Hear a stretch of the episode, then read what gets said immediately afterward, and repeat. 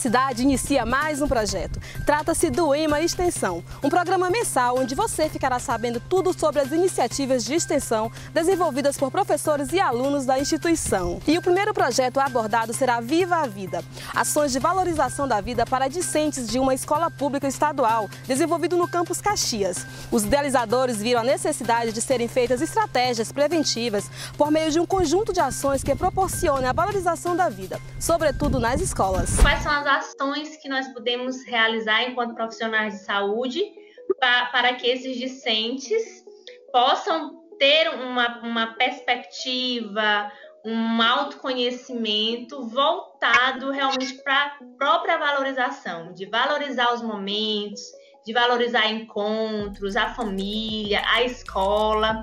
Né? Então, é, o projeto ele é, se deu, né, assim, digamos que o pontapé inicial através das aulas de psicologia na saúde. O projeto ele só contribuiu, né, para a minha vida acadêmica e também como futuro profissional da saúde, como médico, porque me fez perceber mais esse lado humano, né, da pessoa, até porque a própria OMS, ela estabelece o conceito de saúde que leva em consideração não só a ausência de enfermidade, como também é, o completo bem-estar físico, mental e social.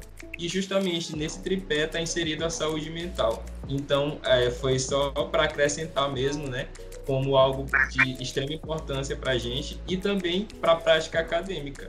É, no caso da extensão, que nos possibilitou transplantar as barreiras da universidade, né, da sala de aula da universidade. Então, o projeto ele só veio a contribuir né, para isso. Ao final do, das atividades, é, a senhora obteve o resultado esperado? Como é que foi? Esse, quais foram os resultados? Nós temos participação efetiva dos alunos, nós temos envolvimento do corpo docente da escola, né? nós temos esse suporte psicológico para a gente poder direcionar para a rede de atenção à saúde, né? Lembrando que o projeto ele não tem a intenção de fazer diagnósticos clínicos de transtornos psicológicos, de alguma alteração psicológica, mas ele traz, né, é, potencializa as percepções.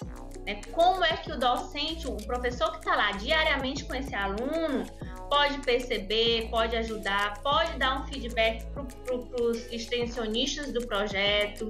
Né? Então, eu sempre, enquanto orientadora, é, faço esse, essa mediação, né, de estar orientando aos alunos extensionistas que a, a nossa intenção é justamente é, tentar é, dar um ponto positivo para esse adolescente e que ele realmente valorize a sua vida da melhor forma possível. Esse projeto ele vai ter continuidade pós-pandemia? Já finalizou? Como é que está sendo isso? O projeto foi renovado, tendo em vista a pandemia, né, nós tivemos a orientação é, da PROG né, para estar tá fazendo atividades remotas então, hoje nós temos o Instagram do Projeto Viva a Vida.